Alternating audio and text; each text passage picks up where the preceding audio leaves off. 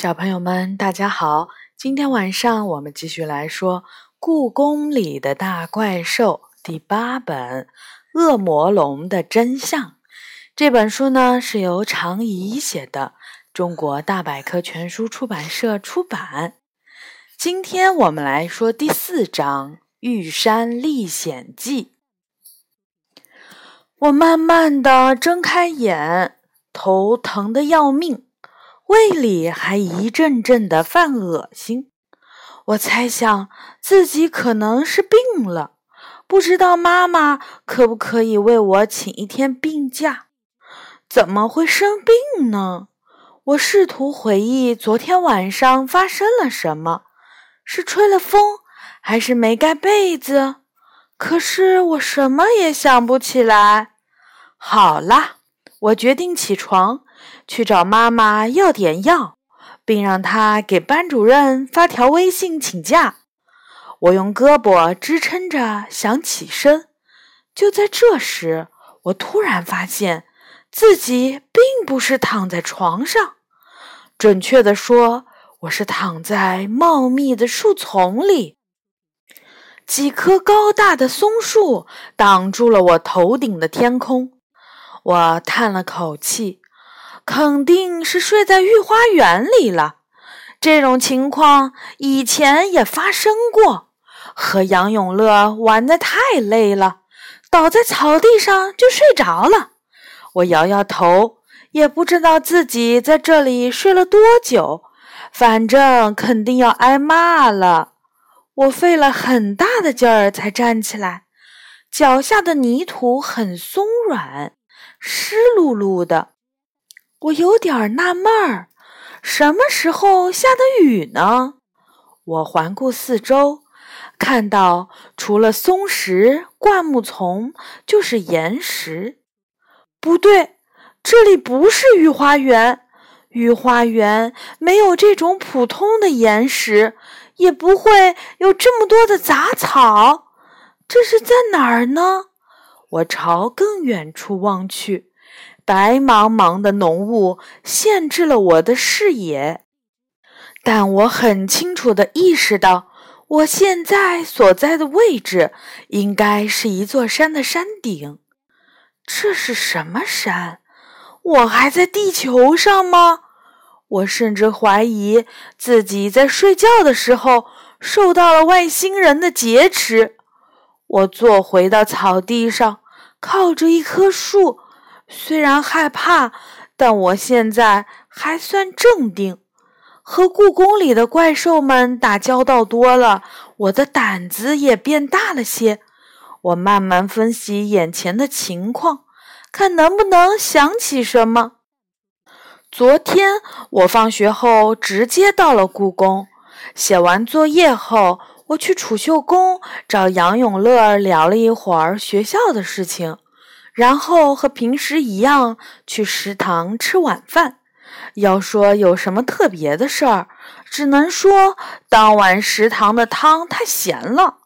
不过这没什么奇怪的，食堂里的菜品味道多取决于厨师那天的心情，哪怕同一道菜，在不同的日子，味道也会有所差别。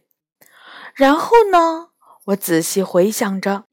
我从食堂走回妈妈的办公室，那是一个晴朗的夜晚，空气里飘着花香。一路上我都没有碰到任何人，只遇见了几只在墙头无声经过的野猫。回到妈妈的办公室，我禁不住眼皮打架，很早就上床睡觉了。就这样。和我在故宫度过的几百个晚上几乎没什么不同，到底是哪里出了问题呢？真是遇到怪事儿了！我郁闷的大叫一声，没有人回答，我却听见茂密的灌木丛中传来了悉悉嗦嗦的声音。我腾的一下站了起来，啊，这里还有别的东西，这真让人害怕。我该怎么办？离开这里吗？我心中忐忑不安。就在这个时候，我感觉到灌木丛中有什么东西，似乎正向我慢慢靠近。如果不是它呼哧呼哧的在使劲闻着什么，我可能根本意识不到它的存在。这让我联想起了动物世界里的豹子或者狮子捕食时的情景。听声音，也许我很快就会和它面对面了。灌木丛被分开了，一头黑乎乎的野猪走了出来。它足有一头牛那么大，嘴巴突出，还长着两只尖尖的獠牙。我连做梦都没有想到，我会在没有任何保护的情况下，独自面对一头野猪。我吓得来不及思考。转身就跑，我跳过石块，穿过灌木丛，飞快地向山下跑去。不用回头，我也知道那只野猪一直在追我。我能听到背后不远处传来的声音。我根本不知道自己是什么时候甩掉野猪的，只是在我实在跑不动的时候，才发现它已经不见了。我躲到了一块岩石后面，心里暗自庆幸，还好野猪不算是动物中跑得快的那一类。居然有野猪！难道这里是原始森林吗？我绝望地想，自己怎么会出现在危险的原始森林里？我捂住脸，不敢相信这是真的。我的衣服被汗水浸透了，嗓子干得快要冒烟，必须得找水喝。我扶着岩石站起来。森林里并不安静，在山坡矮一点的地方，时不时传来哐哐的回声，像是什么金属撞击岩石的声音。俗话说：“水往低处流。”我沿着山坡往下走去，一边寻找小溪，一边想寻找那声音的来源。万一是有人在凿山呢？我想起了自己喜欢看的电视节目《荒野求生》，主持人贝尔每次冒险都是以找到人类踪迹结束的。我现在终于可以体会他在荒郊野外看到人的感觉了。要是我也能那么幸运，一定会激动的哇哇大哭。我艰难地向前走着，也不知道走了多久。天上有一个看起来模模糊糊的太阳，但它的位置似乎从来没有动过，这让我有一种时间静止的错觉。就在快要累垮的时候。我终于看到一条清澈的小溪，里面的水几乎是透明的。我根本顾不上考虑溪水里有没有细菌，便趴在水边大口大口地喝了起来。喝饱了水，我站起来，沿着小溪继续往下走。这也是荒野求生教我的。沿着溪流走，能确保不迷失方向。哐，哐的声音越来越大了。我朝着那个方向跑去。等到我钻出一片树林，来到开阔地带的时候，我简直不敢相信自己的眼睛。几百个身披兽皮、脚穿草鞋的人，正拿着石头。骨头、木头做的原始工具，凿山石、砍树木。我到底在哪里？这些都是什么人？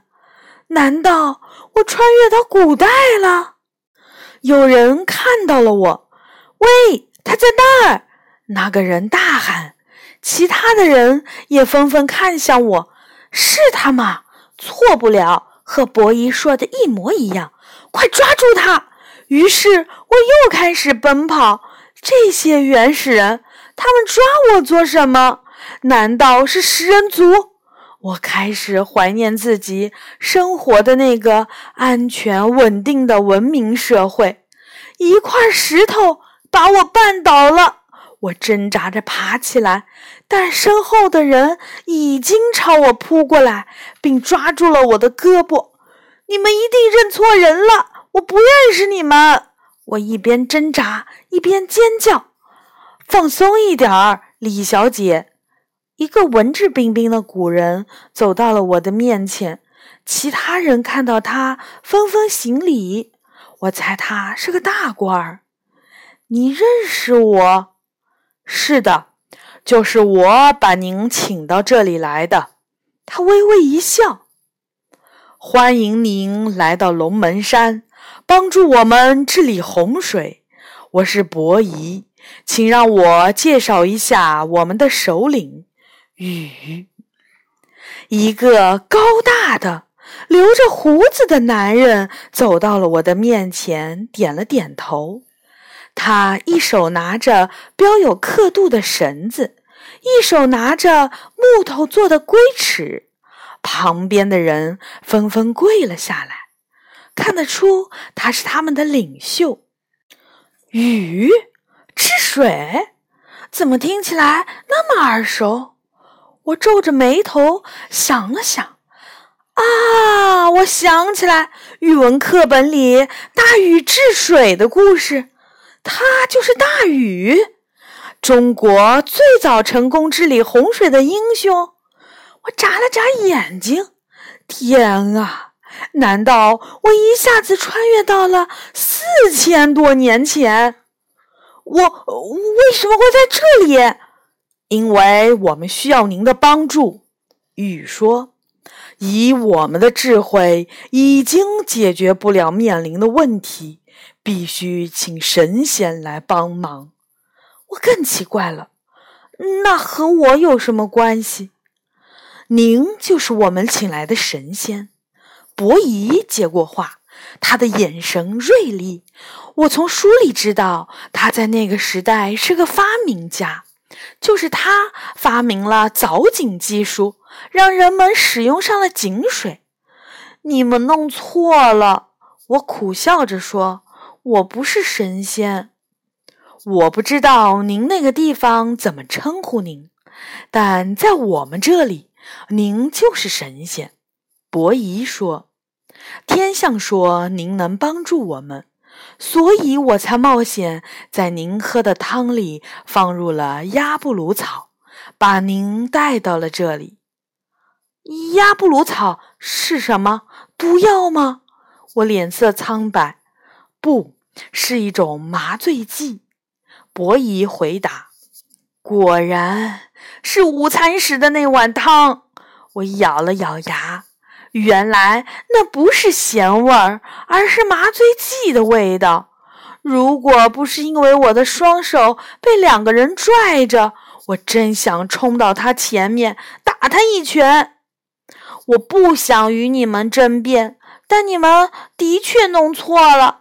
我帮不了你们，我根本不会治水。大禹治水的课文我都背了一个星期才背下来。等等。我闭上了嘴，也许我真的能帮上忙。雨不动声色地看着我，没经过您的同意就把您带到这里，我很抱歉。我们的确失礼，也是迫不得已。伯夷说：“还请您原谅。”我根本没有听他在说什么，我所有的心思都放到了大禹治水那篇课文上。那是一篇必考课文，老师要求全文背诵，我费了好大的劲儿才背下来。现在看来要派上用场了。你们刚才说遇到了什么问题？我问。听到我这么问，禹和伯夷都露出了高兴的神色。您愿意帮助我们了？伯夷问。还不知道我是不是真能帮上忙？我含糊的回答：“请跟我来。”雨挥了一下手臂，身后的人群立刻让出了一条路。我跟着他深一脚浅一脚的，来到了一座高耸入云的山峰前。这座山叫龙门山。禹说：“我将黄河水从甘肃的积石山引出，可是流到这里却被挡住。我已经查看了地形，只有把这里凿开，才能让河水通过，流入大海。”但是这龙门山又高又大，我们实在不知道从哪里下手。龙门山，我想起课文里正好有这一段：“大禹开凿天险龙门山。”太好了！龙门山中间有一个天然的小缺口，你们找找看。听我这么说，禹和伯夷的眼睛闪现出了光彩。他们立刻通知山上的人去寻找。山上传来信号，大家在一块巨大的岩石后面找到了一个非常狭窄的缺口。太好了，雨松了口气。我们只要把水引到那个缺口，就可以流进大海。但伯夷却皱起了眉头。首领，这样狭窄的缺口，在黄河的枯水期当然没什么问题。可是，一旦到了汛期，洪水来的时候，黄河里携带的泥沙很容易把它堵上，那时候洪水又要泛滥了。雨点点头，转向我：“仙姑，还有什么好办法吗？”仙姑，我吗？我忍不住笑出了声儿。但看到大家一脸严肃地看着我，我赶紧止住了笑，假装咳嗽了几声。伯夷说的很对，要想让洪水更快通过，还是需要拓宽缺口。最省力的方法就是借着那个缺口再扩宽八十步就可以了。禹拿着手里的准绳和龟尺，与伯夷一起蹲在地上商量了起来。我想起曾经看过一本考古的杂志，上说，考古学家们发现，大禹时代的人们已经掌握了一定的测量技术。河南登封王成岗遗址的考古发现。几百米长的人工城壕底部，高差只有不到四十厘米。此外，城壕与自然河流相连接，不仅增加了防御效果，同时还可以排水防灾，并对水资源进行了再利用。这样高明的设计和施工水平，只有那些长期与水打交道并积累了无数经验的人才能做到。就按仙姑说的做。雨向我施了一礼，转身撸起袖子，带着一群人向山峰走去。伯夷没有走，他客客气气地对我说。多谢仙姑帮忙，请您随我来，我这就送仙姑回家。我跟在伯夷身后走下山崖，到了一块平坦的开阔地，那里搭着一些简单的茅草房。伯夷领我走进其中一间房屋，我这就帮您准备药茶，请您稍后。说完，他就忙着烧水、研磨草药。我无聊地翻起面前一些画着奇怪符号的龟壳，这是什么？伯夷微微一笑说：“我随禹治水，走遍千山万水，见识了各种奇花异草、奇异风情，便将这些都记录下来，留给后人，想命名为《山海经》。仙姑觉得如何？”我尖叫起来：“《山海经》是你写的？”伯夷点点头。我实在太吃惊了。那本记录了数百种怪兽和无数奇异动植物的《山海经》，居然就是我眼前的这个穿着兽皮的人写的。如果有纸和笔，我一定会马上请他签名。你见过怪兽？我瞪大眼睛。这一路上没少和各种珍奇异兽打交道，着实非常有趣。他回答：“你一定要把《山海经》保存好，千万别弄丢了。”我嘱咐伯夷。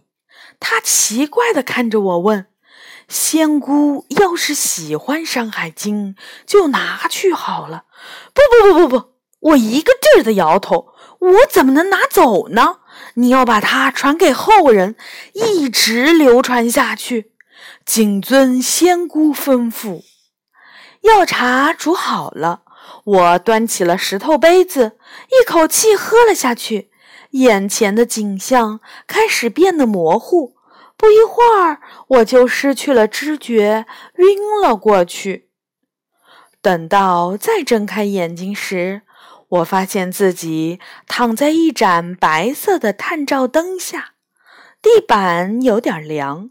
我晕乎乎地站了起来，四处打量，这里布置的像一个展厅，不。这就是一个展厅。当我看到那尊白玉佛手时，我马上意识到，这不是宁寿宫的珍宝馆展厅吗？一座和田玉山竖立在我面前，我知道它，它是故宫的镇馆之宝——大禹治水图玉山。听说它是中国玉器中用料最多、花费时间最久、费用最高、雕琢最精细的玉雕，也是世界上最大的玉雕之一。不过，就是因为它太大了，我从来没有仔细看过它。但此刻，我却被他的解说牌吸引了。解说牌上写着：“大禹治水图玉山，玉上雕有峻岭、瀑布、古木苍松，在山崖峭壁上，成群结队的劳动者开山治水。大禹治水题材取自我国上古传说，当时整个华夏大地洪水泛滥。”大禹率领民众与自然灾害中的洪水做斗争，最终取得成功。我重新看向玉山，那上面的景色格外眼熟。我恍然大悟，原来我自始至终都没有离开故宫。那场刺激的历险，其实……就在这座玉山之上。好的，小朋友们，这一章呢就结束了。这章还蛮有趣的。好，下一次呢我们会说第五章单脚怪。小朋友们晚安。